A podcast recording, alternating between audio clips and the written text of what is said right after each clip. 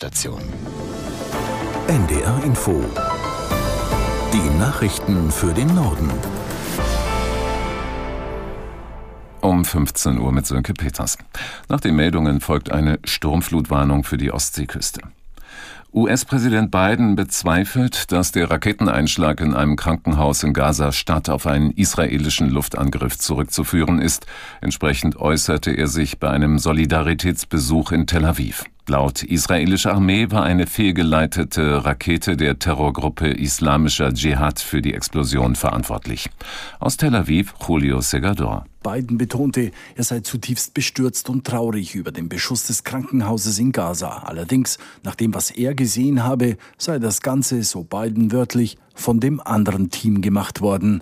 Der US-Präsident geht damit also auch davon aus, dass die Explosion des Ali Arab Krankenhauses in Gaza nicht von Israel verursacht wurde. Er räumte aber ein, dass es noch eine Menge Leute gebe, die sich da nicht sicher seien.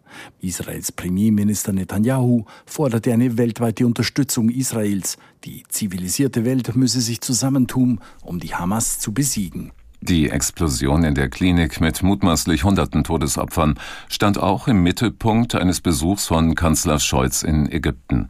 Nach einem Treffen mit Präsident al-Sisi forderte Scholz, den Vorfall schnellstmöglich aufzuklären. Aus Kairo, Thilo Spaniel. Bei seiner Rede betonte der Bundeskanzler, dass man einen Flächenbrand in der Region unbedingt verhindern wolle und warnte den Iran und die Hisbollah davor, jetzt aktiv in den Konflikt einzugreifen. Zusammen mit dem ägyptischen Präsidenten Abdel Fattah al-Sisi wolle man sich für die Freilassung der von Hamas entführten Geiseln stark machen. Er lobte das Engagement Ägyptens, das seit Beginn des Konflikts versucht, eine Vermittlerposition einzunehmen.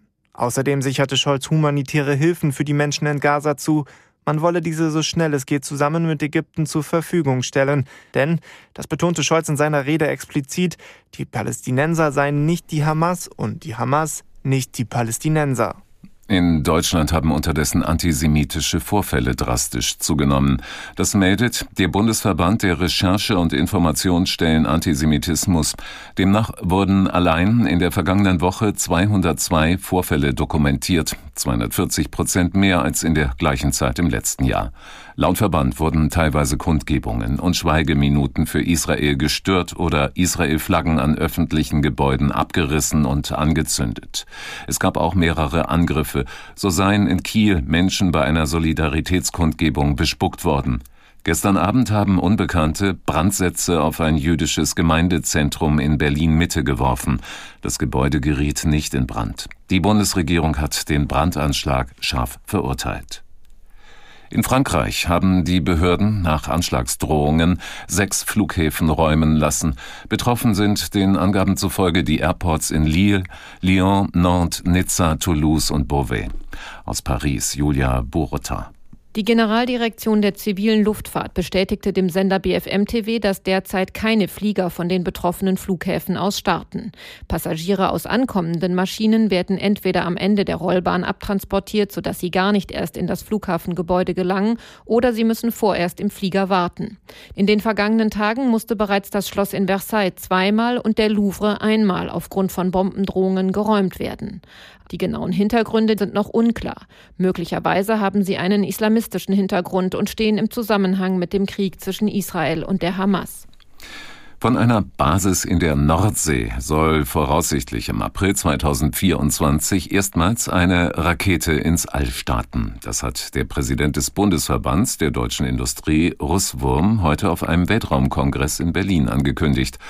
Uwe Gradewohl aus Baden-Baden erläutert, warum der deutsche Weltraumbahnhof gerade in der Nordsee geplant wird. Also zunächst mal Raketen, die in eine Umlaufbahn fliegen, die bestehen aus mehreren Stufen, die sie nach und nach absprengen. Und diese Reste, die dürfen nicht auf Siedlungen an Land fallen, erst recht nicht bei einem Fehlstart. Und deshalb ist der Start aus dem Meer oder von der Meeresküste über das Meer, weit ab von Siedlungen, schon eine Option. Trotzdem muss man auch dann für mehrere Stunden eine Sperrzone auf dem Meer einrichten. Der BDI meint, dass das in dem ausgesuchten Gebiet 300 Kilometer nordwestlich von Bremerhaven durchaus möglich sein sollte. Das waren die Nachrichten.